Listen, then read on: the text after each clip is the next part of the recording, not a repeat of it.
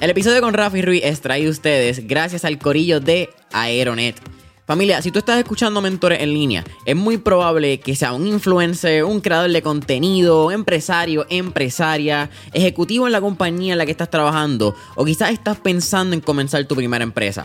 Y yo creo que algo fundamental cuando estamos creando todo, y más en esta época digital, es tener un buen internet.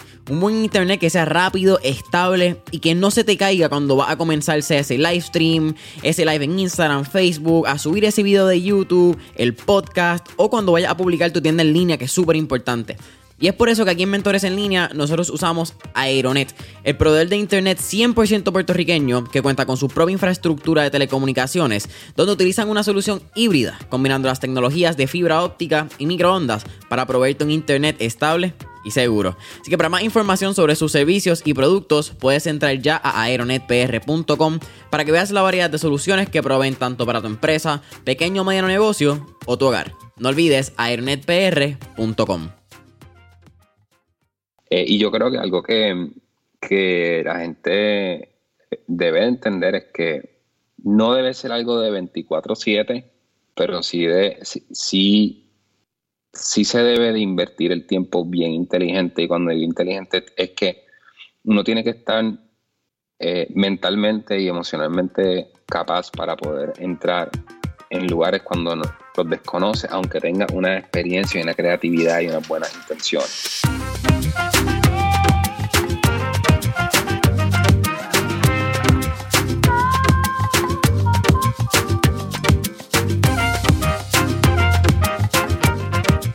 ¿Qué es la que hay familia? Mi nombre es Jason Ramos y bienvenidos a Mentores en Línea, un podcast donde hablamos con los empresarios e influencers responsables por las marcas más destacadas, para que así conozcas quiénes son tus mentores en línea.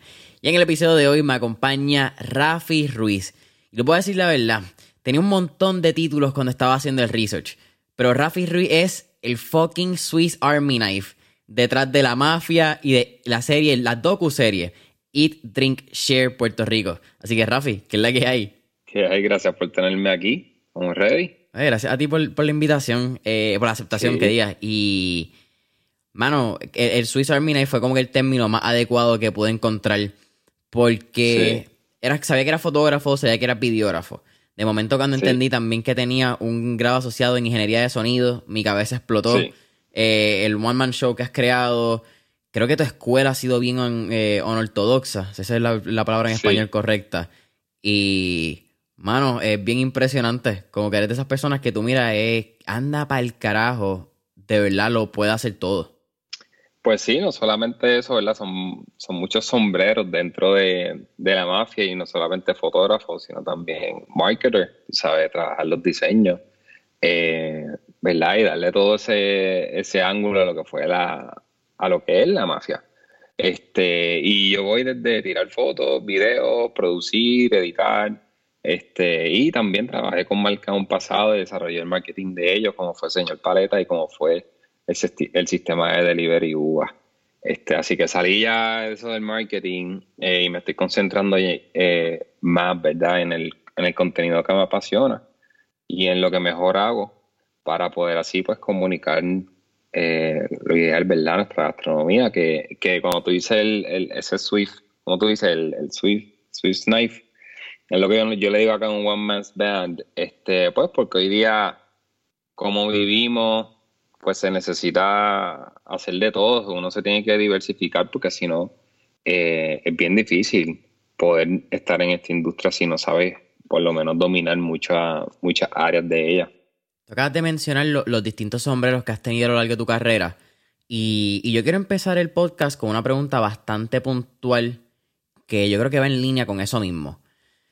Mirando hoy que estamos empezando el segundo semestre del 2021. Y yo creo que después del año que hemos tenido con pandemia ha sido bien particular a nivel personal de cada uno. ¿Cómo Rafi Ruiz se describiría él mismo? Pues en este semestre. Ah, en este momento. Ok. Pues yo me, yo, yo me pusiera, yo pudiera decir, ¿verdad? Si, si con el reto de una sola palabra, sino un documentalista. Em, estoy en, una investigación constante, em, documentando constante y viendo cómo, como dentro ¿verdad? de lo que estoy documentando de la gastronomía, eh, sigo aprendiendo y sigo buscando cómo mejorar lo que hicimos en el season pasado. Así que creo que documentalista de todo, porque la pandemia también eh, me hizo bajar revoluciones al 100. O sea, yo estaba non-stop. Era una cosa bien heavy y por como, como vivimos un día. no, no estoy solo, sé que no estoy solo en la de en la de non-stop y cuando pasó la pandemia me di cuenta que, tenía que ser más selectivo con mi tiempo y dedicarle a, este gran proyecto que estoy elaborando. Eh, y de la misma manera, ¿verdad? No perder el cariño y el esfuerzo a, la gran sombría que, que, es la mafia, ¿verdad? Porque la mafia sí me ha dado muchas oportunidades profesionales, pero a la vez la mafia es una entidad que representa una calidad gastronómica en toda nuestra isla Em, que en un principio tuve personas que me acompañaron y hicieron un excelente trabajo, pero ya ahora pues estoy un poco más por mi cuenta. Em, y de la misma manera, hay Drink Share, una producción que somos dos o tres quienes, quienes lo hacemos casi todo, así que em, creo que dentro de cuando uno entiende el documentalista, no es alguien que simplemente se está buscando o simplemente está escribiendo o tirando fotos, sino es cuáles son todas las cosas que conllevan este, para poder hacer un excelente trabajo en eso. Eh, y hay que estar activo en, en, todos los momentos. Así que yo creo que esa es una palabra que me gusta ahora mismo porque estoy bien enfocado en eso. Eh, por verme forzado a salir de las cocinas para lo de Drink Share, pues por lo de la pandemia, ¿verdad? Así que eh, en este nuevo season de lo de Drink Share, lo que estoy haciendo es saliendo de las cocinas por lo de la pandemia para así poder brindar un contenido que me asegure a tener. tú sabes, que sea contenido de generaciones, conceptos de generaciones, que no simplemente sea eh, el alimento. Eh, y entonces sí, ser, sí estar acompañado por conceptos gastronómicos para poder sostener la idea de lo que sería eh, los cuchillos, que es un episodio, las vasijas, el barro, que es el otro, y la madera, ¿verdad? Cómo la madera participa en nuestra gastronomía. Entonces, ahí es donde uno se, se, tiene que parar, ¿verdad? Y decir, ok, ¿cómo llevo esto, esta herramienta, estos utensilios a que sea partícipe de algo que realmente se supone que sea el alimento, la representación gastronómica. Entonces ahí entra lo de ser un documentalista porque, ¿verdad? ¿Qué consigue y a dónde sigues profundizando para que se pueda lograr hacerlo y seguir aprendiendo y seguir pues trabajando? Yo creo que, y tú mencionaste de la madera, sé que estuviste recientemente en Bacoa, shout a todo el corillo, a Raúl, a René, están por allá. Eh, si no han ido a Bacoa en, en Junco, sí, ¿verdad? Si no me equivoco de pueblo. Junco. En Junco. Sí. Tremendo restaurante.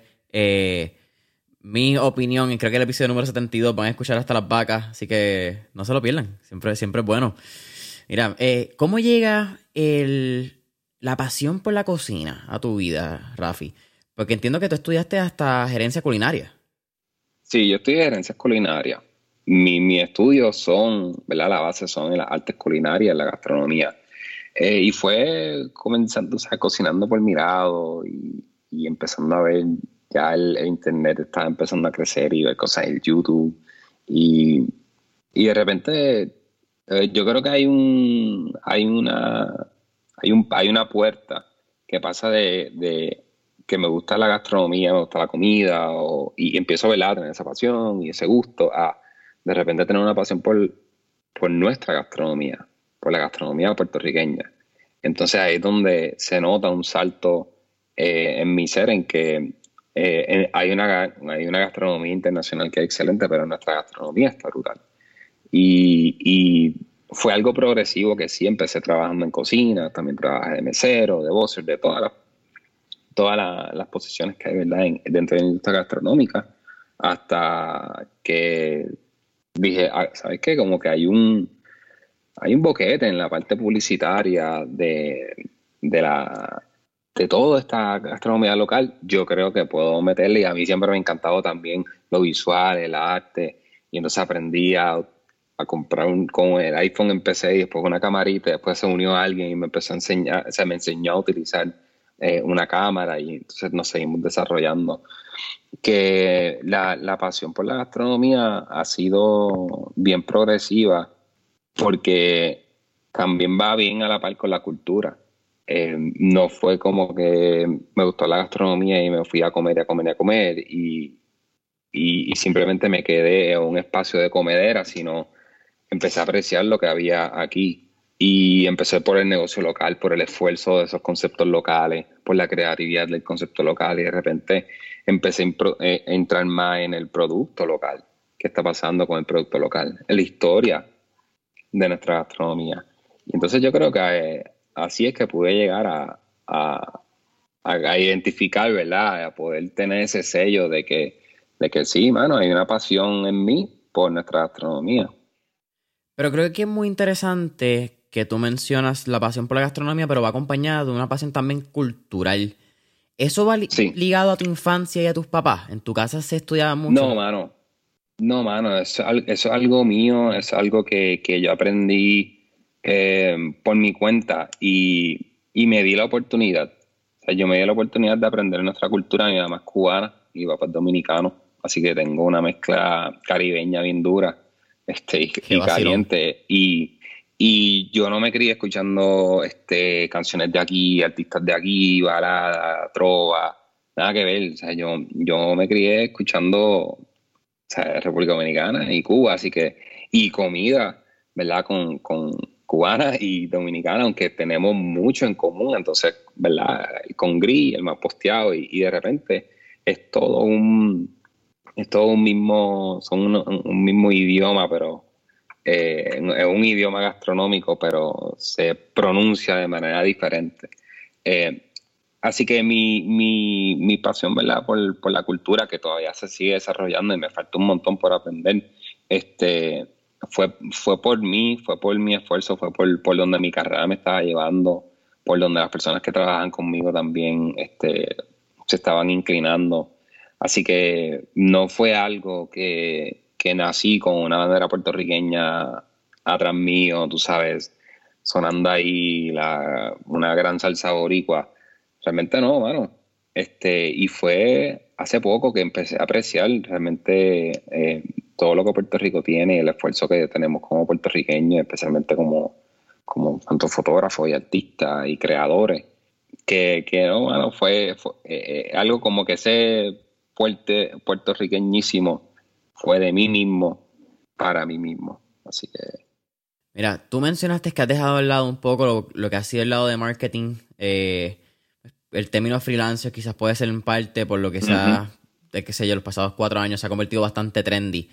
Y simplemente me gustaría tocar, yo creo, una ventana de un par de minutos y hablar un poco lo que fueron esos años. Porque creo que es algo que mucha gente sueña con ser en el 2021. Y tú has tenido, tuviste casi 5 o 6 años de experiencia en ese campo, llevándolo, yo creo, a los niveles más altos en, en food eh, photography, en food marketing itself. Y quiero que hablar un poco, ¿verdad? ¿Cuál sería una recomendación? ¿Cuál ha sido la enseñanza más grande que tuviste de esos años? y que hables del poder que tuvo el, decir no en tu carrera. Porque mm. yo creo que tuviste que decir mm. muchos no para estar en donde está hoy en día. Eh, pues también dije mucho sí. Me gusta esto. Dije mucho sí non-stop. Este, y a veces le decía tanto sí a todo que salí perdiendo muchas veces y ahí aprendí, ¿verdad? Así, eh, a decir que no. Este, y de nuevo, yo vi, yo vi un campo de oportunidad para la parte del marketing gastronómico en aquel tiempo que estaba empezando el utilizarse las redes como herramienta de explotación este, y maximizar la, publicidad verdad de la gastronomía. Este, y fue algo bien, fue algo bien natural, como que yo no lo empujé y de repente empecé a tirar fotos y, y me escribían que si podía tirar una fotito de aquí y después un videito acá, hasta que surge más, oportunidades más grandes, ¿verdad? Con ya más creatividad de cómo mover más personas, cómo mover un producto. Eh, y entonces, pues ya ahí, este, pues, llegaron y dije que sí, cuando identifiqué, ¿verdad? Que sí eran oportunidades de crecimiento y eran retos y eran difíciles, y decía, ok, this is gonna happen. Pues entonces ahí sí. Pero yo creo que, que sí, hoy, mucha gente quiere el freelance y, y es bueno es excelente. Yo, yo considero que mi mayor éxito es que me levanto sin alarma. Como que llegar a eso para mí ha sido una satisfacción total. Este, menos, al menos que tenga una producción, claramente hay unas responsabilidades. Pero ya yo no pongo una alarma para levantarme. Y eso es algo bueno desde freelance, pero cuando llega el momento, todo está sobre tu hombro. Si un cliente te pide algo, ¿verdad? It's all on you. No está, no tiene, no, no, no hay una jerarquía que al final del día te puedes cubrir bajo aquel director o ejecutivo y esas cosas. Eh, y yo creo que algo que, que la gente debe entender es que no debe ser algo de 24/7, pero sí, de, sí, sí, se debe de invertir el tiempo bien inteligente. Y cuando digo inteligente es que uno tiene que estar eh, mentalmente y emocionalmente capaz para poder entrar en lugares cuando los desconoce, aunque tenga una experiencia y una creatividad y unas buenas intenciones. Eh, a veces, ¿verdad? Uno, uno, quiere estar en todas y a veces estar en todas no, no, no es bueno. Y yo creo que el, el, mayor crecimiento profesional de las personas y personales es cuando tú realmente como que te chocas con esa pared y tú dices, ok, ¿cuál es el crecimiento que realmente estoy buscando ahora mismo? ¿Es, es profesional? ¿Es personal? ¿Es económico? Porque si fuese económico, yo puedo hacer 15 shootings y olvídate. O sea, no tengo que trabajar más por un año. Pero no se trata de eso, no se trata de volumen, se trata de dónde estoy ahora mismo y cómo me siento ahora mismo y quién es a mi alrededor, de las pocas personas que tengo a mi alrededor, porque no soy una persona de estar, ¿sabes? para arriba, abajo. Eh, cómo nos nutrimos y cómo nos ayudamos este, en los mejores y en los peores momentos. Así que yo creo que hoy día con este 2021, freelance, eh, pandemia, todo el mundo remoto, eh, lo ideal es pensar en, saber tú, es, conocerte a un punto bien profundo que ignoramos por mucho tiempo. Yo creo que la pandemia le ha dicho a todo el mundo como que bájale dos. Y en parte ha sido bueno porque conozco que mucha gente se ha madurado un montón pero hay otra gente que ha ignorado completamente todo lo que está pasando y siguen como un tren sin freno y, y de repente cuando vuelvan o decidan parar van a estar súper explotados. Em, así que es algo bien amplio que, y es una gran conversación porque hoy día pues, nuestra, nuestra vida se define como en tres partes, por lo menos una de los puertorriqueños. En cuatro sería este, antes de María, después de María y después antes de la pandemia después de la pandemia.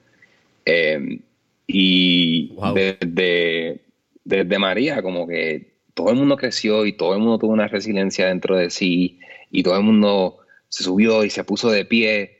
Y, ¿sabes? Puerto Rico estaba como que full power on y sacamos al, el gobernador y de repente llegó la pandemia y fue como que, ok, ahora quién tú eres, como que estás en tu casa, estás todo el día ahí, estás, si eres remoto, estás frente a una computadora eh, y de repente no tienes esas oportunidades de escape que tenías antes. De repente realmente estás contigo y con, tu familia y solamente con esas personas porque estás limitado a ver a, más gente, estás limitado a entretenerte. Y yo creo que esto ha sido un año que quien lo haya podido aprovechar, como lo hice yo, eh, ha sido un año de mucha definición eh, personal y espero que mucha gente la haya tenido. Y lo más seguro tú creciste un montón también este año porque te viste forzado a crecer tu podcast, buscar más gente. Y mientras tienes un sí, tienes 10 no. Y aunque uno no lo, aunque uno no lo admite, son no, molestan, son pullitas, es como que, mano, que hice malo, tal vez porque no soy Joe Rogan y no tengo el super podcast, la gente no quiere participar aquí, pero si lo fuese, chacho, yo no tuviese ni que moverme.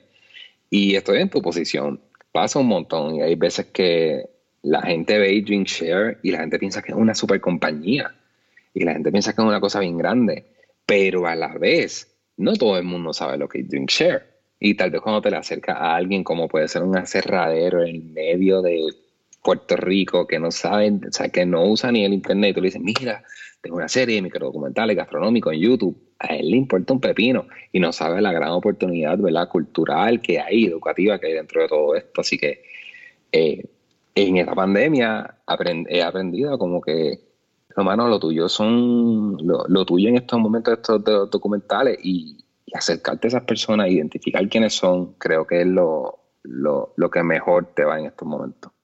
Tú acabas de mencionar un tema que creo que es bastante interesante hablarlo, que es el enfocarte. Y, y la pandemia, yo creo que jugó una, un, cuchillo, una intersección Y, como decimos aquí en Puerto Rico, que fue o, mejoras, como estás diciendo, o, y esto yo lo dije bien rápido al inicio de, de la pandemia, cuando nos fuimos remotos, que eran esas dos opciones. O mejoras y te conviertes una persona 10X de lo que era, o en un año, que pues básicamente un año es ahora cuando estoy diciéndolo otra vez, va a ser la misma mierda de persona. Y no, y no es bueno ni malo, cada cual hace con lo que quiera y cada cual tiene el, libre de derecho de crecer a nivel de desarrollo personal, eso es decisión de cada cual.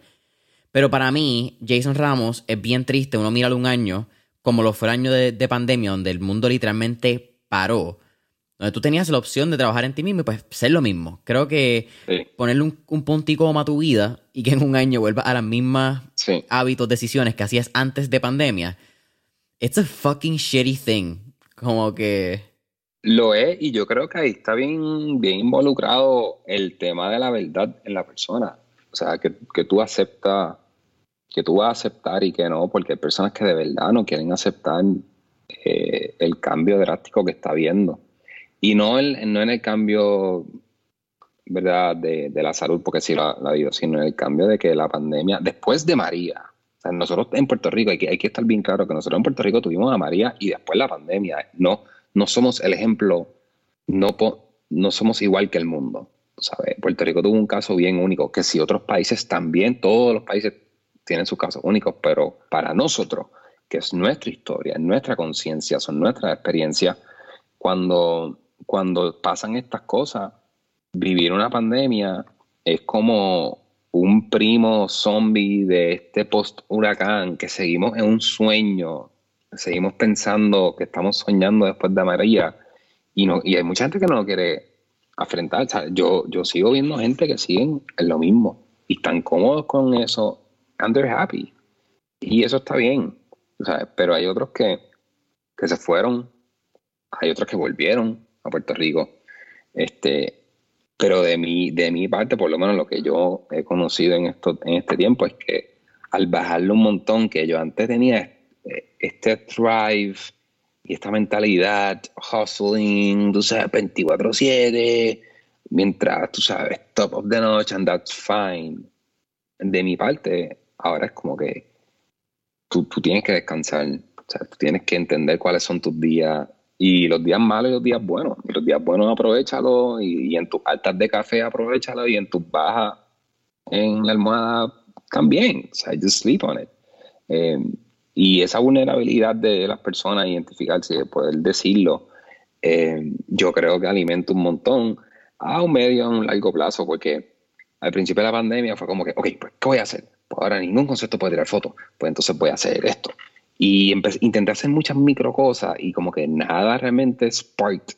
Y todo sería como que, mano, tienes que seguir buscando las oportunidades de, de, de, para de drink share y lo que te apasiona. Pero seguía como que quería entretenerme con cositas y nada funcionó hasta hace unos meses atrás que fue como, como un dude slow down, porque realmente es tiempo de slow down.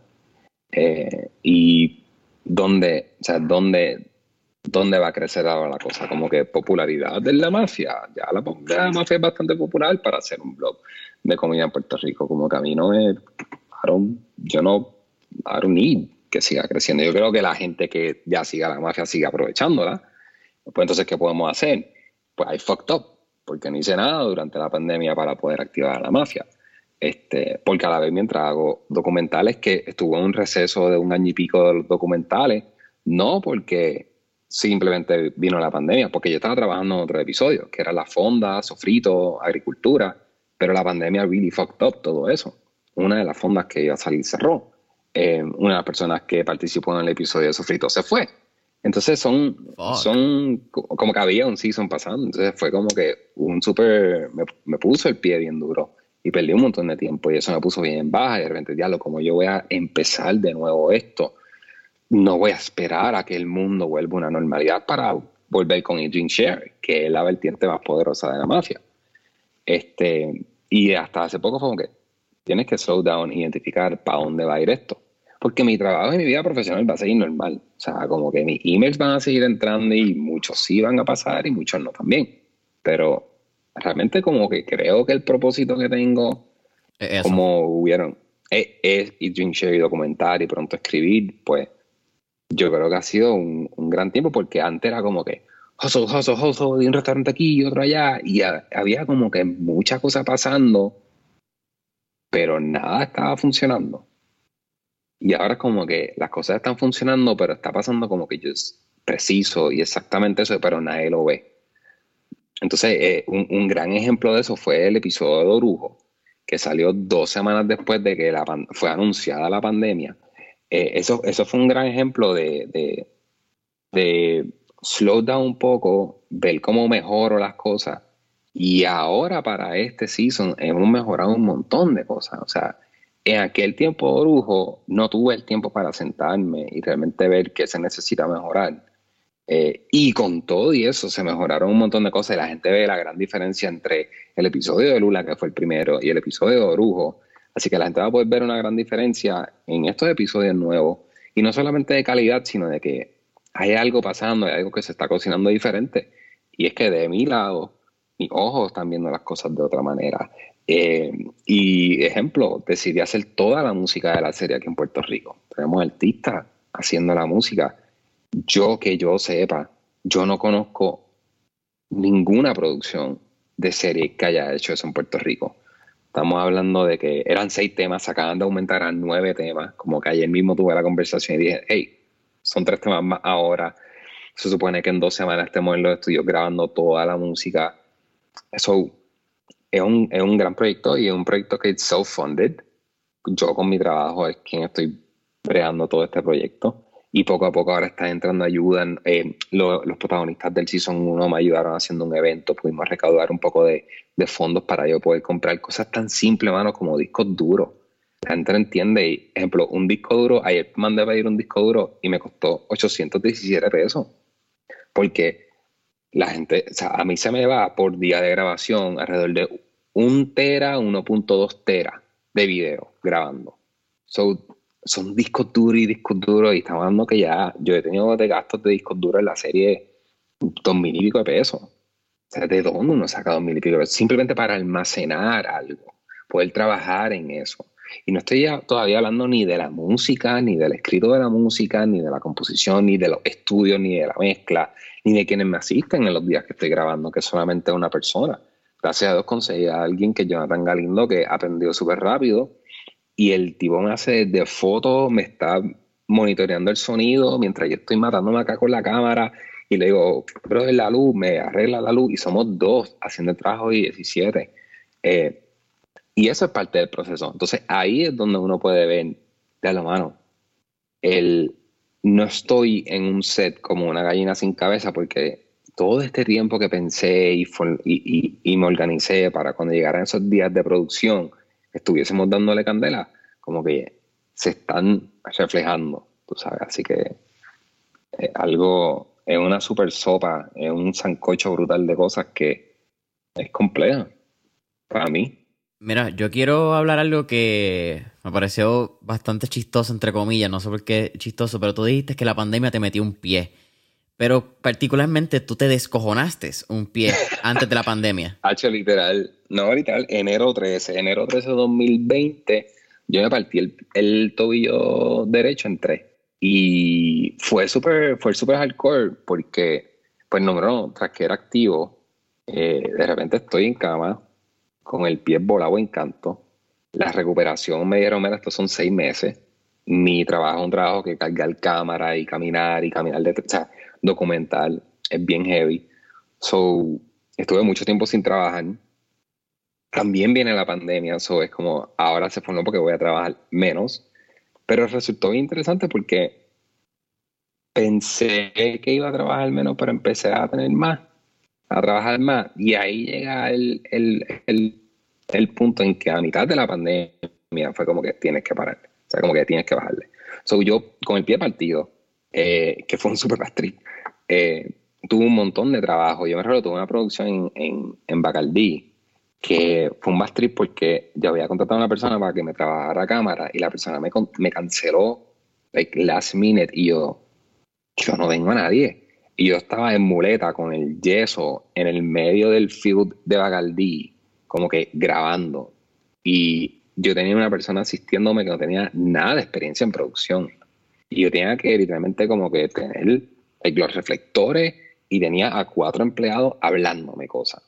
Entonces yo estaba como que con la grabadora, la muleta y la cámara al frente. Eso fue una, una experiencia bien rara y bien loca pero, pero pasó, así que también trae ahí en muleta y con el pie, así que sí, la pandemia me metió un pie y fue jugando básquet yo solo, eh, pensando que estaba todavía... Sí, fue jugando baloncesto, yo pensaba que tenía todavía 16 años. Y el pie hizo como que se fue para el lado y ya, no fue que brincando ni una cosa, fue algo bien raro, hasta los mismos panas me dijeron, mira, no, loco, relax, no fue nada wow, y le dije, tú, yo me partí el pie y después que fue al hospital y tenía el pie como una bola y envié el x-ray, un pana mío fue al hospital y, me, y se quedó así como que, Dios lo mano, te partiste el pie bien duro, como que él después de, él se quedó jugando y después fue al hospital y todo para ver cómo estaba y me la estuvo, se lo agradeció un montón. Eh, fue algo bien, bien weird, pero también, mano, partirme el pie, fue, mano, son esas cosas que pasan que uno maldice, maldice. Y hoy día lo maldigo un poco porque me la fue bien doloroso. Físicamente. bad trip, eh. Worst shit ever. O sea, fuck. Bañarme todo era un bad trip. No podía hacer nada. Era totalmente inútil por, qué sé yo, like, dos semanas por lo menos. Mira, yo nunca me he roto eh, nada. En términos de yeso. Mm, la, el, es que el bad trip no fue que, no es que te lo rompa, porque yo me, ejemplo, yo me he roto nueve. Porque yo jugaba voleibol antes, o se me partía un montón cuando estaba bloqueando todo el tiempo. Hablo, cabrón, tú tienes un cojón de yeso en tu historia. sí, entonces, pero like, ese del pie que me tuvieron que operar y ponerme una placa y me tuvieron que operar dos veces, porque entonces después la placa como que quedó en una parte de un, de un hueso que me rozaba con la piel y en la parte de adentro me estaba creando fricción, se me estaba cortando. Entonces tuve que tener una segunda operación. Y después de la segunda operación fue que pude comenzar a caminar bien, a lloviar y todavía sigo ahí porque hay días que me duele todavía, así que estaba una mezcla de pie partido con pandemia con crecimiento personal, mental, emocional y espiritual bien brutal, bajándole 10, pero a la vez trabajando súper inteligente y exactamente lo que estoy trabajando es como que just on point. Eh, y, y, es como, ya llega un punto, es un ejemplo algo bien brutal que, que pasa, que, que, que, ya no me está pasando, ya yo voy antes, por más cool y por más brutal que quedaban las fotos, cada vez que yo tenía un chute me sentía como que, ¿qué voy a hacer? Como que no me siento eh, esa inseguridad como que ya se fue. Y hoy día tengo shootings que es como que I just, you got it. Como que relax, esto. Y hay veces que llego al lugar, hasta las mismas personas ahí no están ni, ni set, y es como que relax, I got this. Yo creo que eso es parte de, de entenderse y de dirigir y, de ver a su alrededor, ¿verdad? Y, conocer tus limitaciones, ¿sabes? Y también invertir dinero en las cosas que tienes que invertir porque hay veces que es la flecha, hay veces que es el indio, hay veces que son las dos hay veces que es ninguna. So, tienes que, ¿verdad? Ver en cada situación donde tú estás, como que cuándo o cuáles de esas categorías aplican en exactamente en esos momentos.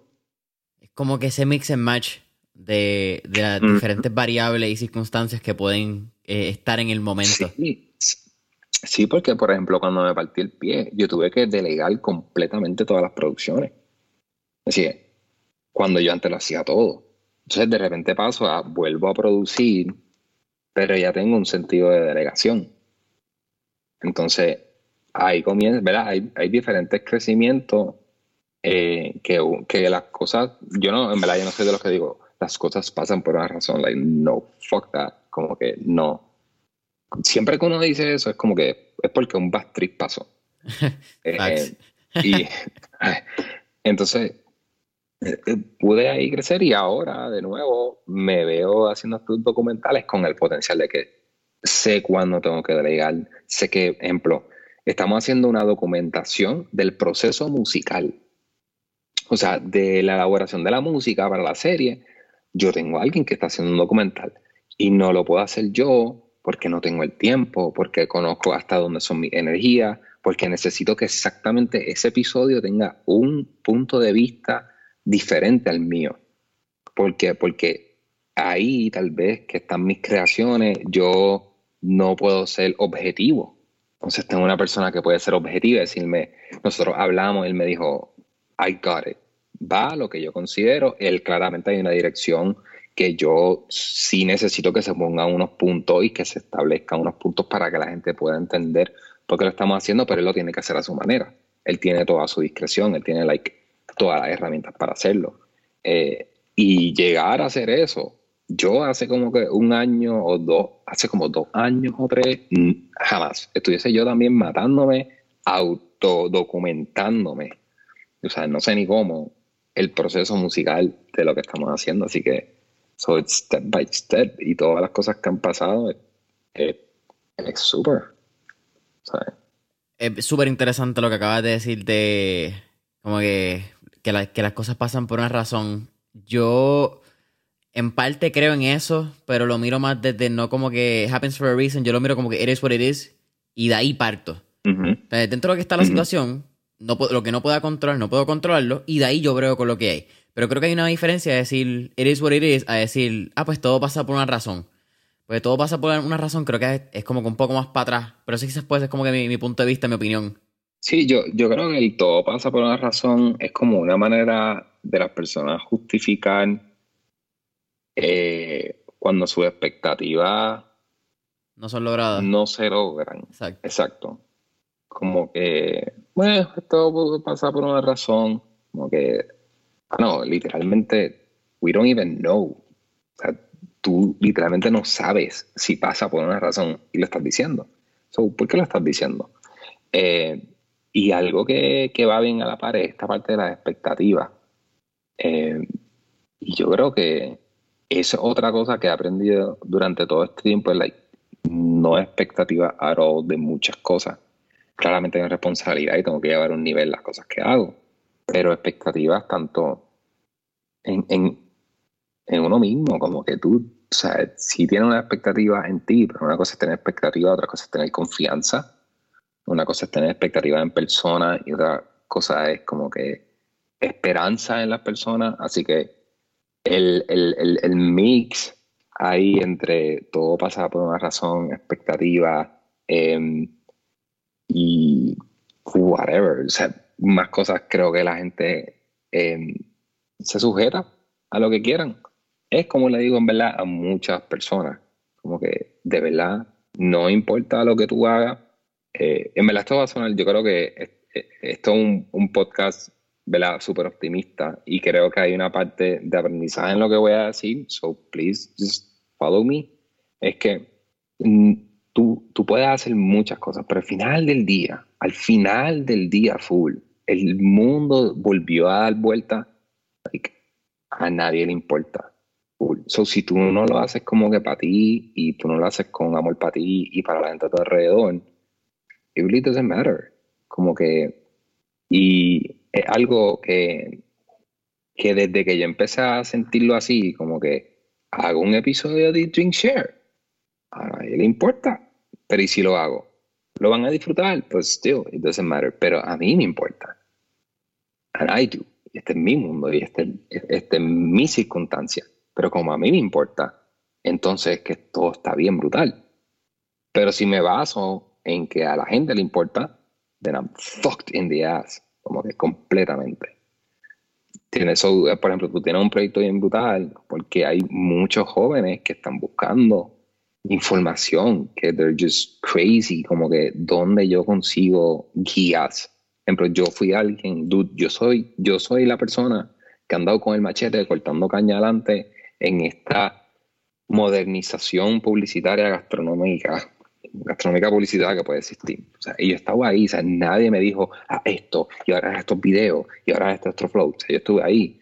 Y hay gente que yo en aquel tiempo rogaba por tener un mentor. So, tú tienes un super proyecto que a ti te importa. Like, cabrón, tú, estás haciendo, tú tienes más de 100 fucking episodios. Tú en un año le vas a pasar el rol a 80, cabrón. O sea, full. En, en, en production wise. Como que, y no tienes un equipo. Pero imagínate si literalmente yo sé que tú piensas que, yo sé que tú quieres que a la gente le importe, because actually hay gente que le importa, pero al final del día, does it really? Pero a ti te importa. Y como a ti te importa, tienes fucking. ¿Qué episodio es este? Like 120. 120 en nada, dude. Eso, eso es súper hardcore. Como que eso es súper hardcore. La gente no entiende lo hardcore que es. So, esa, esa combinación de que al final a nadie le importa, pero si a ti sí, shit is great. Sí, es como que si a ti te importa lo que realmente tú haces y está en ti y comparte y hay amor y lo recibe y todo, amazing. Pero si tú estás solamente like creating shit para que a la gente le importe y para sentir como que gratificación del que venga afuera, tú vas a perder tan duro, te vas a retrayar tan y tan y tan y tan duro. Y yo creo que eso es algo que yo sé transmitir bien duro en que, en verdad, no me, no me importa así. Claramente yo tengo, yo tengo que ser bien objetivo en, en, las críticas a la serie que la gente está buscando, porque hay un, hay un material, hay un entretenimiento. Pero de mí, per se, como persona, que piensen algo de mí, like, I don't care. Y yo creo que por eso mucha gente piensa que soy bien inaccesible. Eh, la gente piensa que... Really? ajá, la gente tiene un, una perspectiva de mí como que él es súper inaccesible, es como que tú, usted es un text away, o tú cuando me escribiste te contesté súper rápido. Sí, yo, puedo jugar fe de eso. Y a todos los podcasts les digo que sí. Em, y, y, yo creo que esa, el, el, transmitir eso de que, de que I care de lo que yo hago, pero no lo hago por la gente, lo hago porque hay una misión detrás de todo esto documental y la, y, y la mafia también tuvo una misión. Fue romper ese status quo de fucking chili y Wendy y la mierda y la mierda de sal. Como que de repente entró la, la, la mafia y fue una super dinamita dentro de todo y se descabronó. Como que, ¿quiénes son esta gente? ¿Qué es lo que están haciendo? De repente el slogan era que las cadenas guinden. Eh, tú sabes, era como que super hardcore.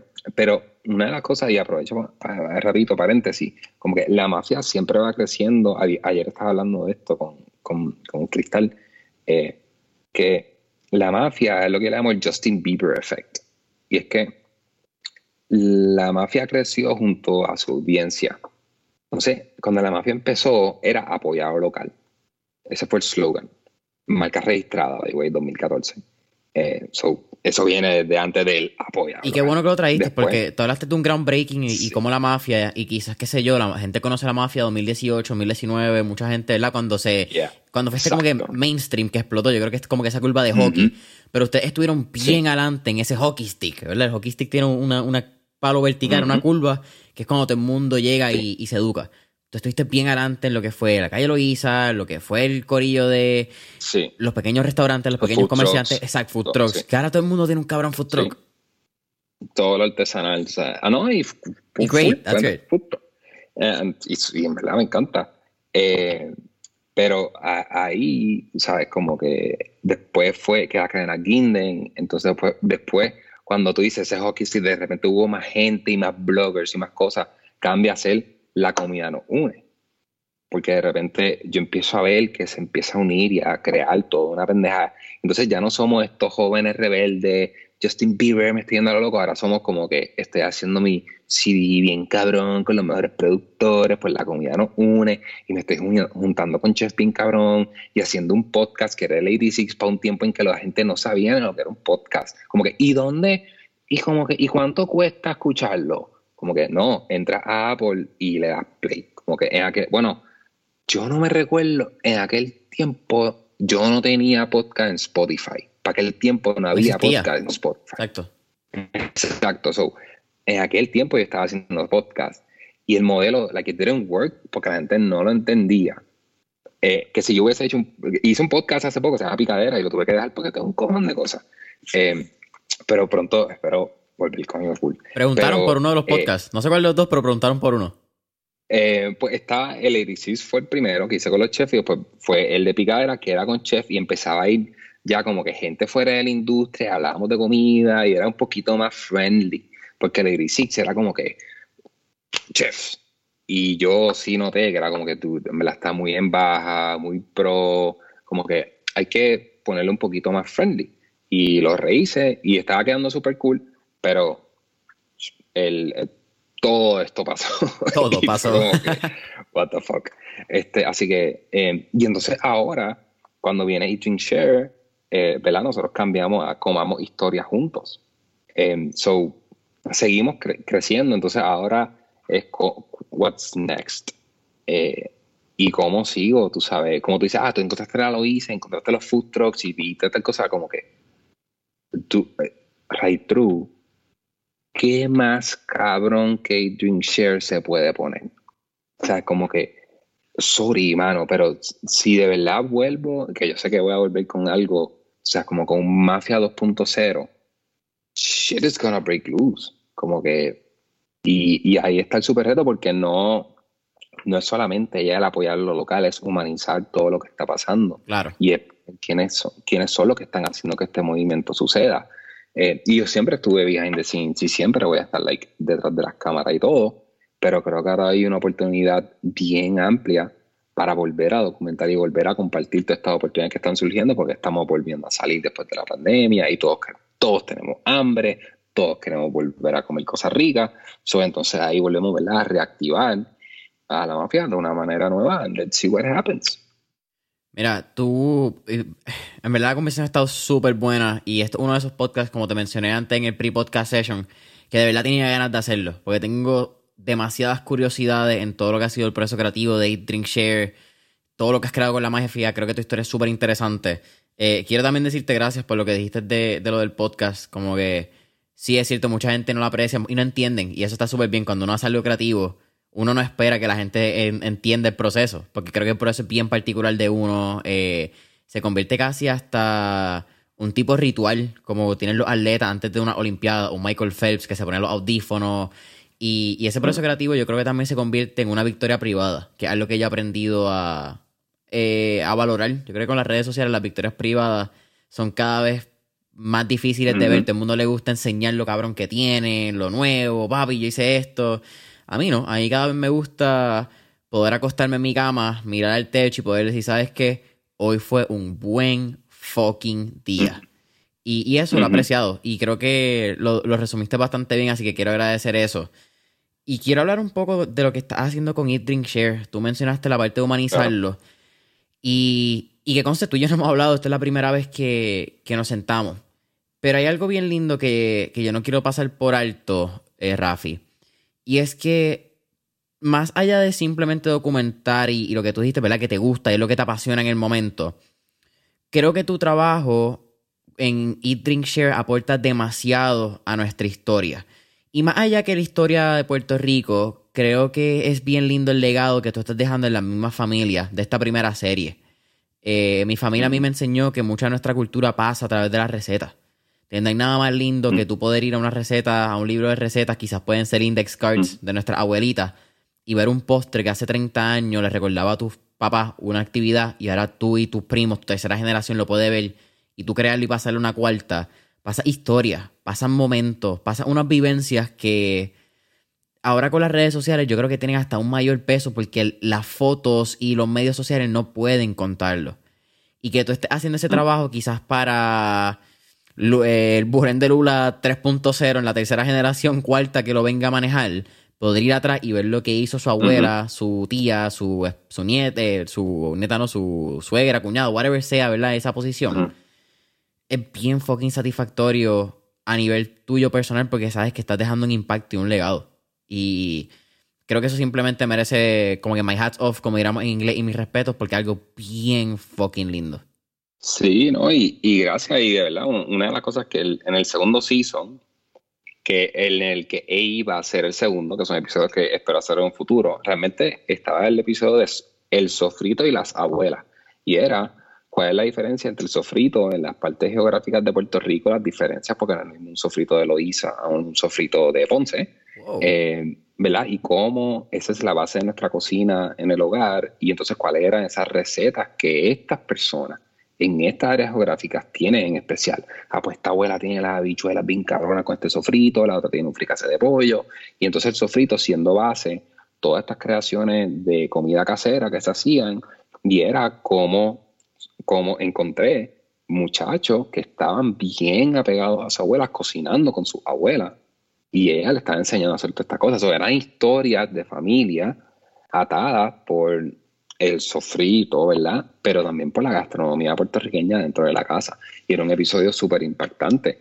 Y para mí ha sido súper bastribioso, ¿verdad? El que tuve que dejarlo a un lado y teníamos hasta, ya teníamos planificado hasta vender los sofritos en potecitos para ayudar a esa gente. O sea, como que teníamos cosas bien cool eh, pensadas, pero Así que sí, definitivo, Share como que está, está dejando un, una marca, ¿verdad? Y a mí me alegra un montón porque Share lo usan un montón en las universidades, es parte de un currículo de, las universidades aquí en Puerto Rico, eh, en las artes culinarias. Eh, muchos profesores se han comunicado conmigo que son fenomenales y me dicen, no, queremos, y yo, feel free, como que usen eso, siempre y cuando sea para educación y construcción, no problem at all, como que cítenlo todo lo que quieran. Y ya hace un tiempo atrás, un tiempo atrás, hace como un año, un profesor me dijo, eh, uno de los proyectos es que los estudiantes tienen que seleccionar el episodio y como que crear una reseña, pero tenían que profundizar más allá, como que quien seleccionaba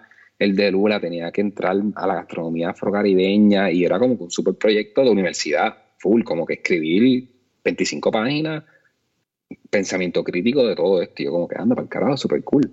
Este, eso sí sé que está dejando como que huella bien duro y por eso es que cada vez quiero que sea educacional y por eso también estamos con el Instituto de Cultura Puertorriqueña, que ellos validan también que todo esto está saliendo. Eh, así que sí, yo quiero, yo quisiera producir un montón más. Y una de las cosas que aprovecho para como para decir es como que visualmente y cinematográficamente es bello y yo no he reinventado la rueda. Ni Chef Table reinventó la rueda. Mucho antes existía lo que se está haciendo, ¿verdad? Hay unas personas bien específicas que lo hicieron, so, ¿verdad? Y que si esto puede estar en streaming en Netflix o en Amazon, that's fine. Pero yo creo que hay personas en nuestro pasado que sabían escribir y hicieron unos libros brutales. Y esos son los libros que se usaron en todas estas universidades.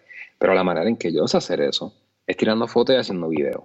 So, esta, es la, esta es la manera de yo poder escribir un libro. Yo no me puedo sentar a escribir un libro porque I don't know fucking, o sea, yo no sé escribir. So, yo grabo y lo hago bien lindo y hago episodios que la gente llora y hago episodios en que la gente se ríe y están hechos con de una manera para eso mismo, como que cuando yo documenté a Lula, yo quería nostalgia, yo quería a la abuelita. Cuando documenté a, Apa, yo quería como que ese feeling de, grotesco, pero quiero comer, pero me encanta, pero anda para el carajo. Cuando, o sea, cuando fue Orujo, yo quería una mentalidad a la vez extrema, pero sensible. O sea, tú puedes notar como Carlos tiene una mente bien hardcore, pero a la vez él puede eh, eh, canalizar todo eso y llevarlo a unas cosas bien específicas. Hay una sensibilidad y vulnerabilidad dentro de la gastronomía y luego sale con su familia. Así que eh, sí, sí, sí, hay como, esa es mi manera de escribir y de poder aportar. Y de verdad, a mí me alegra un montón que, que no es que ven el episodio y aprendieron, es que ven los episodios y empiezan a buscar información, empiezan a seguir y se empiezan. Entonces ya hay un montón de muchachos y me alegra un montón como que gracias a ti X cosa. Un, muchacho que está haciendo su tesis de maestría en,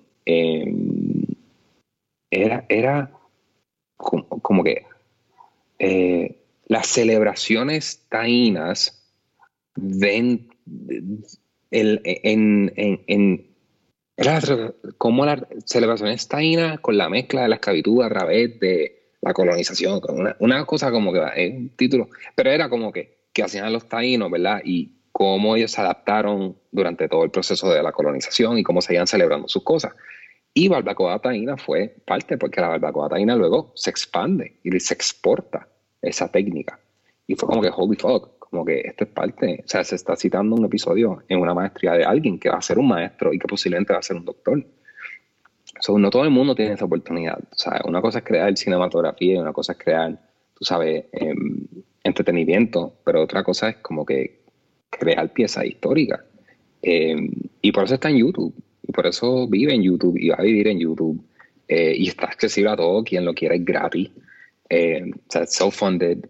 así que creo que, que sí, mano, por lo menos estoy dejando ahí otro, dejé el granito de arena de la mafia donde muchas personas se motivaron a documentar y compartir y ser bloggers y comer. Y de repente el foodie movement empezó a democratizarse en Puerto Rico. Eh, y después entonces vemos con lo de Drink Share, que es como que tú, para tú, ¿verdad? Superar el Drink Share, se puede hacer, pero tú tienes que tener un crew, cabrón. Y tú tienes que tener Martín Scorsese, tú sabes, pa. Sí, sí. Porque cuán malo hacen, tú sabes. Y, y me alegra. O sea, por lo menos esas son cosas, mano, entre todo, que a mí como que, mano, que yo me digo, mano, Rafi, por lo menos lo has hecho bien. Como que, you got it. O sea, just, a mí me encanta, a mí me encanta, dude, el lema de Finding Nemo de Dory, que dice, just keep swimming, just keep y yo siempre me digo, y, dice, ah, una película de Disney, y digo, darlo, a mí me encanta tanto, yo tengo hasta el, el, meme, que ya sale Just Keep Swimming y un GIF, y es porque tú just move forward eh, con todo lo que está haciendo así. Y por eso, y le digo a quienes trabajan conmigo hasta la serie, como que imagínense lo que podemos hacer cuando tengamos recursos. Eh, cuando logremos los 75 capítulos que quiero lograr. Así que, let's see what happens. Me gusta la meta. Mira, hablamos un poquito más de. Y, quiero traer una anécdota, quizás atándolo con el research que, que, pasa antes de un capítulo. Porque yo creo que el que. Lo que hemos estado hablando, yo creo que por el pasado. Vamos para la hora ya. La gente no entiende el proceso detrás del episodio. La gente quizás puede entender. Ok, hay 13 minutos. Este chamaco fue allí, grabó. Eh, tiene par de entrevistas, lo montó y eso salió en una hora. Sí. Fucking hell no. Eso no funciona así. No, definitivo. ¿Cuál es? O sea, que no, que no es así, no es así. Sí, no, el... mira, yo tengo varios puntos que quizás que son como que pues, partes de, de, lo que me imagino que es una producción a este nivel, pero algo que me pareció incluso en, antes de research, que quiero traerlo, es que el, el Buren de Lula fue tu primer episodio, pero el Buren de Lula va atado a tu infancia y tú encuentras el Buren de Lula como este espacio de tu infancia que de momento apareció tú, holy fuck, this is what it is. ¿Cómo, cómo es eso? Y después de tu ver la experiencia y vivencia, ¿cómo te... Mano, ¿cómo te transporta a tu niñez ver ese episodio y tú vivir lo que tú comiste de chiquito? Bueno, o sea, te digo que cada vez que voy me llevo siempre el candungo de dulce coco para darle por ahí para abajo. Y, y fue, y yo creo que yo pude transmitir bien chévere la nostalgia en, en ese episodio. ¿Sabes? Eh, especialmente en, la combinación de, de sus manos y de quién es ella con la música, que es bien importante. Este, pero el, como llegué a ella, pues fue como por naturalidad, pero luego empieza, en los otros episodios ya empieza a haber un research. Fue como que la natural. Y la misión de Jim era antes como que hacer unos, unos cortitos, ¿verdad? Y food porn, pero de repente tengo estas entrevistas de una hora y media, dos horas, y la información está, what the fuck. Y cuando empieza a editar, mínimo, mínimo, de Lula hablando eran cinco minutos. Y es como que, al menos que esto sea hablando todo el tiempo, esto se, esto, porque no puedo dejar esta información afuera, está demasiado buena. Y ahí crece al micro documental en vez de ser estos videos de cápsula, un poquito más hard selling, mira qué brutal esto, slow mo, whatever. Y entonces después integró la historia del Cruz Miguel Ortiz Cuadra, donde él habla de la historia. Entonces después cuando va, cuando pasa el de APA, porque dije, el lechón es el lechón. Y empiezo a buscar y como que cuál ha sido de los top lechoneros que hay en la isla. Eh, ¿verdad? Y hubo mucho, había mucho en la mesa, pero a mi juicio, como lo he sido con la mafia, seleccionaba por una razón, ¿verdad? Tanto carisma, tanto disponibilidad, tanto, tanto él entendió lo que, lo que estaba haciendo, como que, y después cuando pasa lo de Barbacoa Taína, que encuentro a Luca haciendo el barbecue allá, Luca entendió súper rápido lo que estaba pasando. Eh, él, no, él, no vio esto como una pieza de promoción, porque automáticamente tú vas donde a cualquier negocio por ahí te dice, ay, y Facebook y Instagram, y lo ven como promo. No, no, él dijo, ok, ¿qué estás buscando?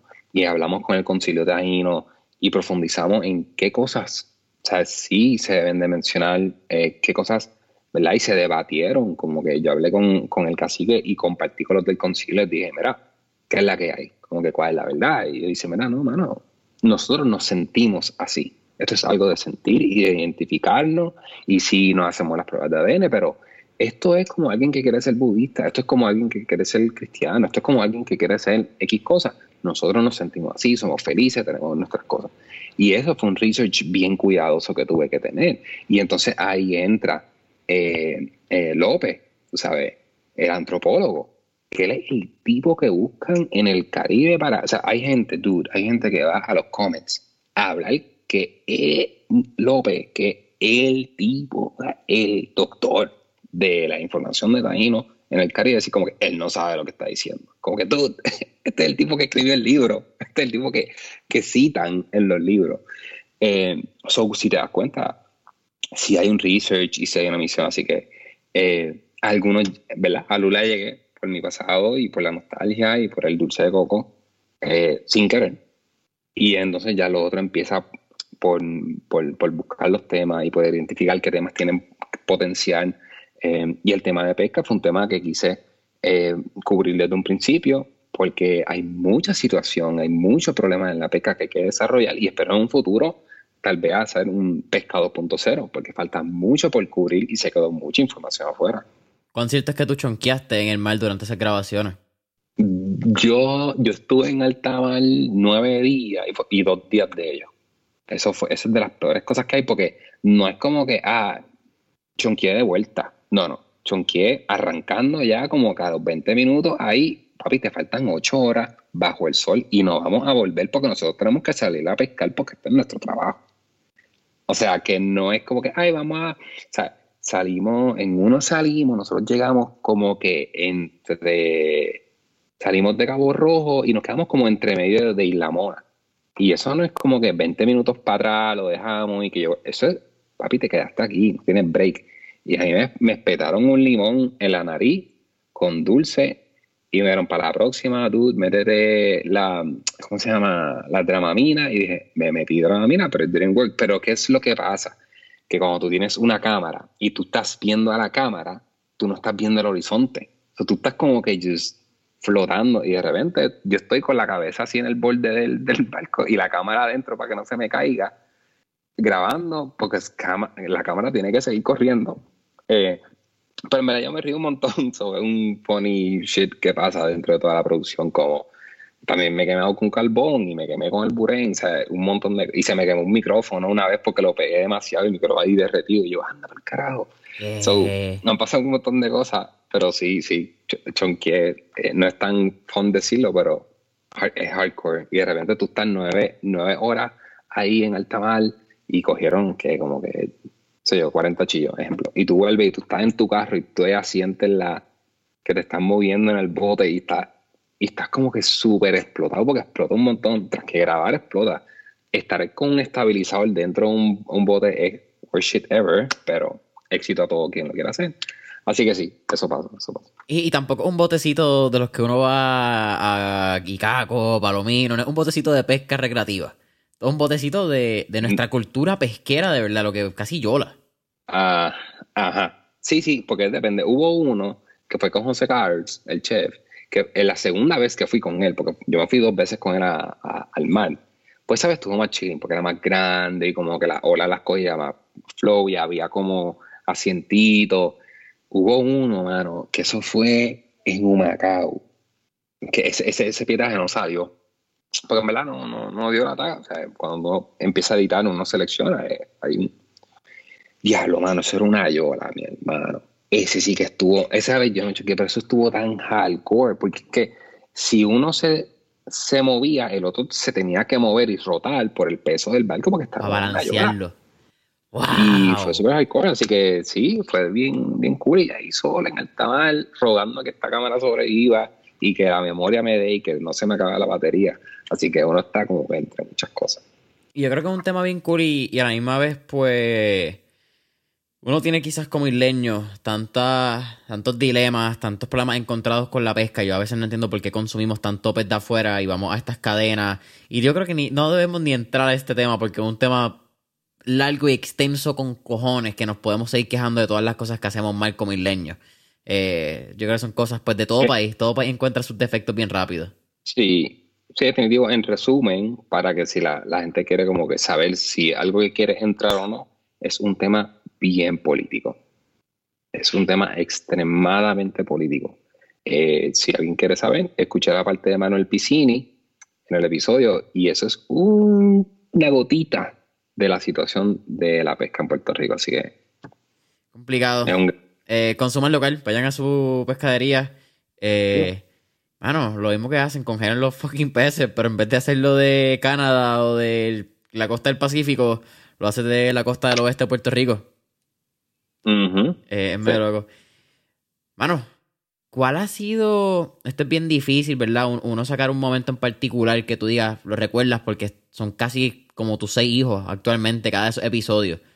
Pero ¿cuál es un momento dentro de esa grabación de, de los distintos episodios del primer season de Eat, Drink, Share que tú dices, esto no pensé que iba a pasar y terminó quedando mejor de lo que me esperaba? Mano, todos. Porque yo, bueno, definitivamente algo que yo no sabía que iba a pasar era el carisma de Lula cuando tú le prendías una cámara. Como que alguien que no es joven, no, y que ella pudiera hablar con fluidez y que APA también lo pudiera hacer fue algo como que, wow, qué cool. Este, yo, la, controversia, pero a la vez, es una, una controversia positiva que ha creado la de la barbacoa taína es algo que, fue como que, wow, qué cool. Eh, tiene más de 378 mil views en YouTube. Actually, que hace, eh, como dos años, exactamente, fue que sacaste el de Sí, ¿no? Y como que, sí, y siguen corriendo full sin ninguna promoción. Like, crazy shit.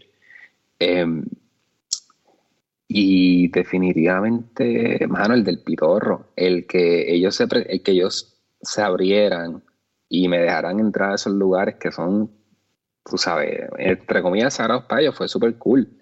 Y hace poco tuvo una actividad que pudimos recaudar unos fondos para esto y los de Pitorro se aparecieron allí como con 40 botellas de pitorro y me dijeron, rapa, aquí está para que las vendas y hagas tus chavitos. Bueno, se fueron los pitorros como en 10 minutos, a las millas. Y la gente cuando los vio fue como que, ¡Ah! Ana, todos son los tipos del pitorro. Entonces fue como que la gente hizo un ground tan cabrón y porque lo escuchan y se lo imaginan y cuando de repente los ven es exactamente lo que te imaginabas. So, fue algo bien, bien cool ese día que, que tú podías ver todos los protagonistas, pero de repente habían dos personas random, un viejito y un joven allí. Y de repente como esos son los del pitorro y la gente como que anda por el y entonces iban como que wow, qué brutal, etcétera.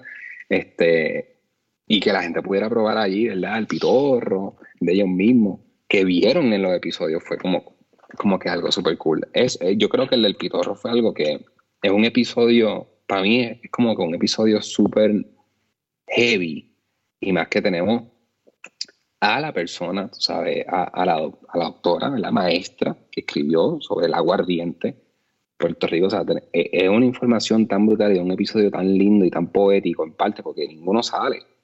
Tú tienes que hacer que la gente, primero se entretengan, le gusten, lo escuchen, aprendan, y tú nunca ves una cara solamente a la de a, la entrevista de, de. O sea, so, eh, fue algo bien creativamente eh, difícil, porque tú dices, yo no, no puedo grabar a esta persona, tengo que grabar cosas y tengo que contar una historia con cosas, y son cosas que están posiblemente dañadas, como los drones, no son lugares lindos, pero de repente eso es lo que los lugares así sucios y dañados es lo que más cabrón está, los alambiques. eso, eso, es, eso es uno de cuando la gente dice, ¿y cuál de los episodios para ti fue como el de Pitorro? ¿no? Y es uno que la gente hasta se olvida porque todo el mundo tiene en la mente Lula, Apa, y como estos protagonistas, estas superestrellas gastronómicas, de repente como que tú, el del Pitorro está bien, cabrón. Me parece algo muy interesante de tu ojo, ¿verdad? Porque algo que, que quiero mencionar, y tú lo has mencionado a lo largo del episodio, Rafi, es que tu perspectiva influye mucho del storytelling, eh, a, través de cómo tú tomas las, las fotos, los videos, cómo tú vas diseñando esa experiencia visual. Eso es lo que es. Aquí no estamos en un video, esto es una fucking experiencia visual a través de la perspectiva de Rafi Ruiz durante ese momento, ¿verdad? Donde estamos viviéndolo. Pero tú has encontrado una magia en la sencillez. Esa es mi opinión, Jason Ramos. En la sencillez y en lo crudo. A ti no te interesa que sea, y quizás esto lo, creo que lo escuché en una entrevista que tú diste. Mucha gente te compara con, con Chef Table, whatever the fuck. Gente que bueno, que, que lo compara, el que no le importe, Foque, tú mencionaste que es un que es halago. el mejor halago que hay. El mejor halago que hay. Eh, es una producción con un cojón de chavos, Chef Table, pero una producción que está bien diseñada. Como que vamos a tomar este tiro, después va este, después va el otro. Tú no. Ujú. Tú vas, tú miras lo que hay, tú creas magia de ese, en, en el inglés, ¿verdad? De ese rawness, de, de lo crudo, de lo que fucking está pasando. Y eso le da una magia que simplemente la única forma de transmitirlo es eso. Y creo que tú haces un, eh, un tremendo trabajo y no, no hay que decirlo Sí. en, en el audio. ¿Entiendes? El audio, en, Sí. hablando el de el de APA particularmente, mano, cuando escuchas el picador con, con ¿cómo es que llama? El, con la macha, el... La mocha. La mocha. La mocha. Con la mocha, cuando están pelando los guineitos. Eh, Sí. Obviamente él hace un trabajo también, yo creo que es bastante jocoso, trayendo a APA, by the way, una- el, el lechón más fucking duro y el que no haya ido, eh, llamen, pidan, compren. Pero cuando el tipo dijo, mi padre me dijo que yo era un pendejo por picar madera. Es hay ciertas palabras y ciertos refranes que quizás esa personificación y como te sientes que es humano, pues eso crea una conexión y eso es crudo, ¿me entiendes? Sí. Tú vas a un chef table, Sí. tú no puedes decir pendejo. No puede. No, no. No, y, y, y ya dentro de esas producciones, ¿verdad? No me señalo solamente a una. Eh, esas producciones de- que están en estos canales de streaming están súper. es- están diseñadas con un libreto y los chefs siempre hay una súper dramatización de las cosas. Conozco gente que ha estado en esos restaurantes y de repente dicen, cabrón, eso no era así. Y es como que, ya, lo que va trip. Y, ex- y, y, y explotan unas partes en específicas eh, pues porque ahí es donde está la, la drama y la historia, ¿verdad? Para, para el productor. Eh, en mi parte es como que, mano, yo tengo dos días para grabar esto, it is what vamos a meterle. Y es non-stop, tú sabes, y estoy solo, y yo creo que al estar solo es algo que, que ayuda, porque a veces cuando tú tienes un crew y uno como director, tú estás viendo detrás de la cámara, y tal vez que está grabando, por ejemplo, no sabe para dónde va. Yo tengo la experiencia de la gastronomía. Si un chef a mí me dice, Mara, voy a hacer una pasta, voy a hacer unos linguini, yo te digo, te sigo. Ejemplo, porque yo sé qué él va a mezclar, qué él va a tirar, dónde lo va a hacer, qué cómo lo va a amasar, por cuánto tiempo lo va a amasar. Después, cómo la, yo lo sé todo. Ah, no, voy a hacer una bichola guisa. Yo sé para qué olla va, cómo va. Y alguien que no conoce la gastronomía, tú decirle, pues nada, voy a estar haciendo entonces un, un papilot y va para este, y después entonces voy a hacer un, yo, una, una salsa raúl. La persona no, no sabe que tiene la salsa raúl, no sabe que va, o sea, eh, está así, yo estoy ya, yo les digo, yo literalmente les digo, yo soy un fantasma, yo te sigo. Ya, esa cámara corre y yo sigo a las personas por ahí para abajo. Ellos ni se dan cuenta. Así que el conocimiento gastronómico y a la vez permitir el- la imperfección dentro de la serie es lo que la hace bien linda, ¿sabes? El que no todo está perfecto. Y para mí eso es lo que está bien cabrón. Porque si yo me pongo a montar luces y a que esto quede, dude, tú sabes, el, cuando yo presento los platos de Lula que están en los platos de foam, la empanada, es que así es, cabrón. Si hubiese sido otra producción, yo podía haber buscado cantos de madera y unos manteles y que estuviesen bien. Yo lo podía haber hecho, bien cabrón. Pero dije, es que cabrón, aquí nadie va a llegar y me va a dar una, una empanada de las de ella ahí en un canto de madera. Era el, el sifón ese que es más malo para nuestro planeta Tierra y queremos eliminarlos, pero ¿qué vamos a hacer? Así que. What you see yeah, is what you get. is. Y yo, you see what you get. Igual que APA, cuando tiró todas las fotos estaban los platos estos de plástico. Tú sabes, es la que hay. Y ahí yo digo como que, bueno, tú hacer que eso sea bien cabrón. O sea, tienes que entender lo que está pasando alrededor y la historia para que todo ese building, cuando veas esos 5 segundos, porque siempre plato, la- las tomadas de los platos duran de 3 a 5 segundos. Esa es mi fórmula. Eh, esos 5 segundos es una apreciación, es como un cherry on top, porque a la gente lo más que le gustó fue el proceso. Claro. ¿sabes?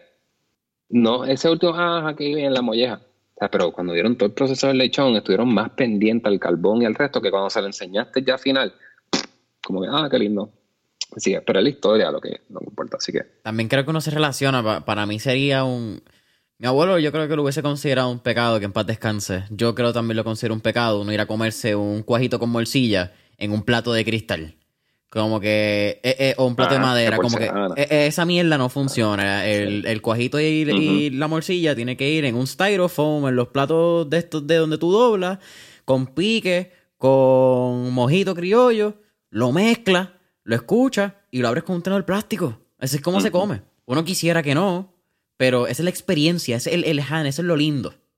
Sí, yo creo que ahí entra mano en ser siempre como lo ha sido con todo el episodio, honesto y sincero con lo que hay con la serie eh, y ser y decir la verdad, si es un plato así, es un plato así y ahora tú como creativo busca cómo hacer que dentro de ese envase super nasty, ¿verdad? Que no son los, envases lindos, que se vea lindo. So, ahí está el reto.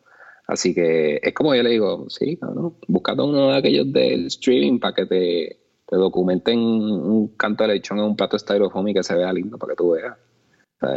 So, hay, hay mucho ahí detrás para que eso se vea lindo uno siempre quisiera que, fuesen de la... Eh, siempre va a ser una comparativa, los Netflix, los Hulu de la vida, estas producciones. Simplemente necesariamente no es lo que es. Y, yo creo que es algo bien lindo que tuviste un fantasma. Tú no le paras el negocio a esta gente. Tú no le jodes el día. Esto es... No. What you see, what you get. Nosotros estamos detrás de ti. No vamos a joderte una semana, un mes para hacer una producción que te va a salir en un año, un año y medio. Aquí lo hacemos efectivo y lean. Sí. Sí, no, y yo creo, yo creo que si uno empieza a profundizar de tal manera como otras producciones, puedes dañar la intimidad que estas personas te permiten. O sea, tú ir y meterte donde Lula, que, que una señora o, tú sabes, a lo de los pitorros, tú tienes un break. O sea, como que no te pongas de que, ah, pues tres días allí, esa señora se va a cansar, esa señora no va a querer eso. O sea, tú tienes que bregar con, con la que hay. Ahora, no sabemos en detalle, ¿verdad?, lo que sucede en, estas otras producciones, pero sí te puedo decir que en esta sí siempre eh, tengo que estar prediciendo lo que va a suceder, tengo que estar siempre uno o dos pasos adelante de ellos, que la cámara esté posicionada antes de que ellos hagan las cosas. Eh, así que, ¿verdad?, eh, es retante, así que yo, yo solamente, ¿verdad?, lo que necesito, lo que a mí me encantaría, a mí no, sale en todos los canales del mundo, that's fine pero yo lo más que quisiera que aquí surja con esta serie es que las personas que trabajen en la serie se sientan bien y yo pueda tener los recursos de, no descabronarme. Porque, por ejemplo, cuando pasó el episodio de pesca fue tan fuerte para mí que a mí se me como que se me cayeron los pelos y todo. Porque yo tenía tanta presión y era tanto y tanto y tanto y tanto.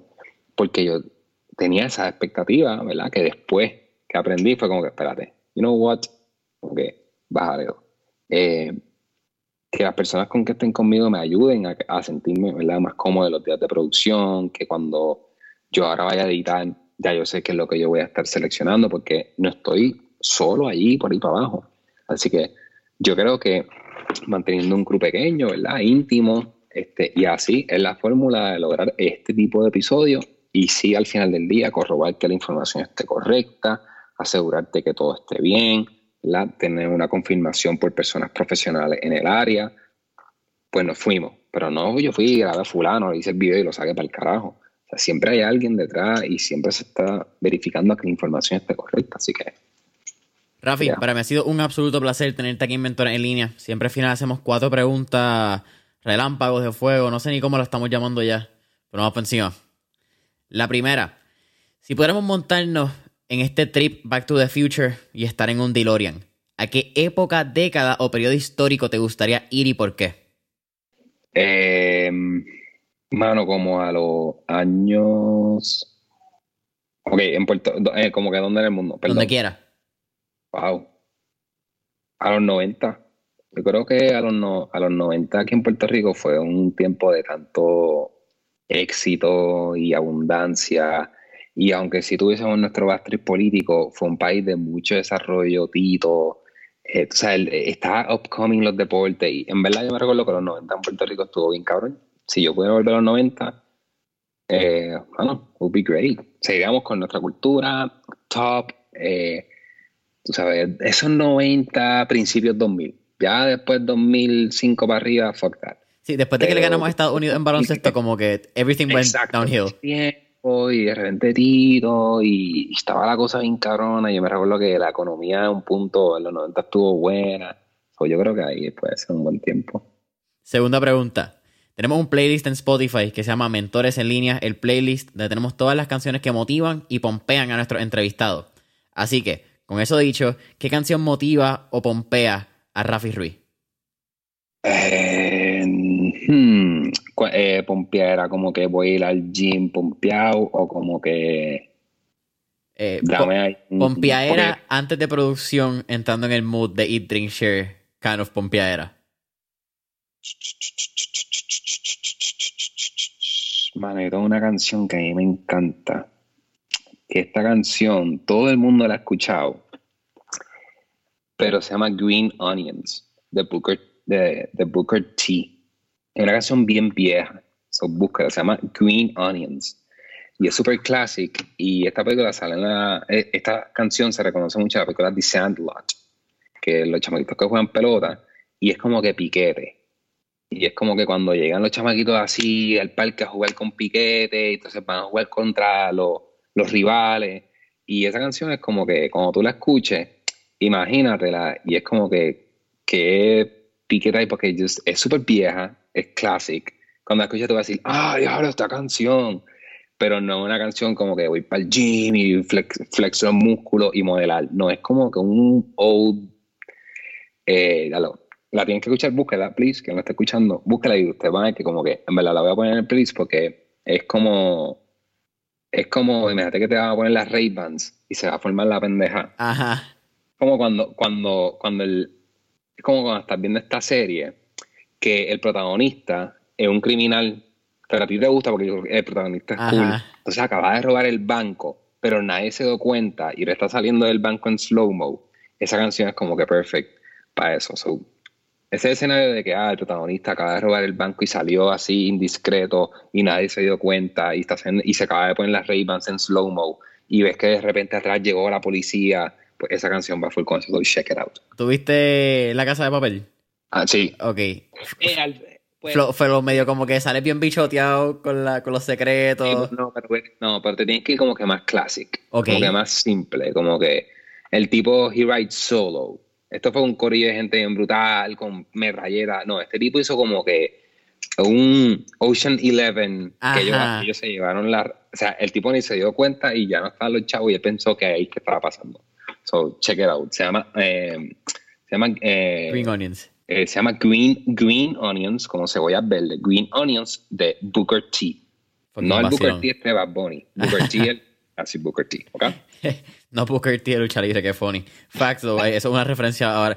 Porque antes era grande, tipo se perdió, ahora Bad Bunny lo volvió a hacer el Booker T que era en, en su época de lucha libre. Pero, pero el Booker T es un luchador de lucha libre. El Booker T que te estoy hablando es, un artista de, hace mucho tiempo. No tiene que ver nada con No, no, por esto eso. de ahora. Exacto, ok. Sí, sí, es que el, el Booker T que todo el mundo conoce ahora es por Bad Bunny. No conocen al- rapero. Exacto. Eh, Rafi, tercera pregunta. ¿Qué tres libros les recomendaría a nuestra audiencia? Eh, pues mira, eh, a mí me encanta un libro que se llama Leaders Eat Last de Simon Sinek. Este, Shoe Dog de Phil Knight, que es de, de Nike, de la historia de Nike. A mí me encanta, ese libro es muy bueno. Y definitivamente, hay que le encanta la comida, hay que ponerlo y honrarlo a la Biblia de, de, de la gastronomía puertorriqueña, que es pues, eh, Puerto Rico en la olla, somos aún lo que comimos, del doctor Cruz Miguel Ortiz Cuadra, eh, que fue quien participó en el episodio de Luna. Wow. Si tú quieres nuestra gastronomía, ese es el libro, que luego hay muchos otros que son excelentes, como El cocinero puertorriqueño, and so on, that's fine, pero ese libro, la historia y cómo te explica y los por qué y los para qué, eh, eh, un must en el listado de cualquier foodie puertorriqueño. Huh. Creo que ese va a ser un libro que, que prontamente voy a estar comprando. Me parece súper interesante. Un poco difícil conseguir, so check it out por ahí por donde está. Ok, es un libro que hay que hacer su, su búsqueda. Sí. Ok, Mm. me Sí, gusta. sí, sí. ¿Sabes? Que tengo un libro de que, que llevo como dos años buscándolo y todavía no lo he encontrado. Que no tiene nada que ver con, con gastronomía, no sé ni por qué estoy diciéndolo. Pero es el de Memorias de Ponce, eh, que es la historia de Luis Aferré contada desde el punto de vista de su hija. Creo que es María Luisa. No, no es María Luisa. eh, María Luisa, no sé, una de las hijas de, de Luis Aferré. Y es, es una biografía, pero escrita desde la hija. Pues yo creo que lo primero que debes de hacer es a, comunicarte con GFR Media Literal. punto. Maybe check it out. Yeah. Haz una extensión, vas allí, o tú puedes decir, ya, estoy buscando esto, y te estoy asegurando que ellos lo tienen, y tal vez te pueden dar una copia digital o algo. O fíjate, si veo a, al hermano, eh, se lo voy a comentar, y si el hermano me puede pasar un contacto que te lo dé, pues porque conozco, si fue una hija, sí te puedo verificar con un hermano y tal vez ayudarte a conseguir ese libro. Hacho sería cool, porque lo tenía en un momento el Museo de Ponce, pero pues cerró, o Mm. está en remodelación, ish, proceso ahora mismo Sí. de los terremotos, y ha sido como que ese libro bien particular. Ok. Rafi, Ok. ¿Cuál es tu última pregunta? Exacto. Eh, esta Ok. es sencilla. ¿Cuál sería un último tipo de recomendación que le daría a nuestros escuchas? Quizás entonces entrando en lo que fue un poquito más de tu background, que lo hablamos un poco, ese lado de freelancing, ese lado de quizás de, de crear tus capas de cebolla en, en la industria de fotografía, videografía, creativo, vamos a ponerlo. Ok, pues yo, yo creo que eh, uno tiene que comenzar este, entendiendo el valor del trabajo, entendiendo el uso del trabajo de cada uno eh, y entendiendo el mercado. Eh, eso fue algo que yo entendí desde un principio. Hoy día las marcas no tienen lo que tenían antes. Hoy día las marcas tienen dos mil dólares tal vez para algo donde antes habían 60 mil. Eh, así que es verdad, y de ahí partir a con quién me junto, quién me asiste, a quién yo asisto, eh, cuánto esto cuesta, cuál es, cuál es el costo y cuál es el precio. Eh, así que yo creo que ese es mi tip, como que eh, saber dónde tú estás parado, cuál es tu valor, cuáles son tus esfuerzos, cuáles son esos clientes que le estás trabajando y cuánto realmente es, el valor que tú brindas. Eh, y que, mano, de verdad, por ejemplo, y se lo digo a, personas cercanas también, y a un pana que empezó a hacer freelance hace poco, le digo, dude, yo llevo seis años tirando fotos de comida non-stop. No puedes pensar que en tres meses tú la vas a pegar. Como que, maybe. Pero, bueno, seguir ahí con calma y just, en momentos de presión entender que los días van a pasar y todo va a estar bien.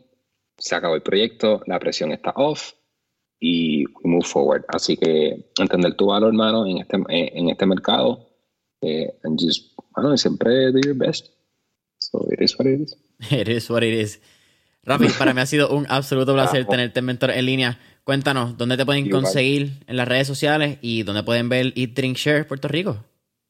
Sí, pues primero pueden seguir a la Mafia Puerto Rico como la Mafia PR en Facebook, Instagram y Twitter.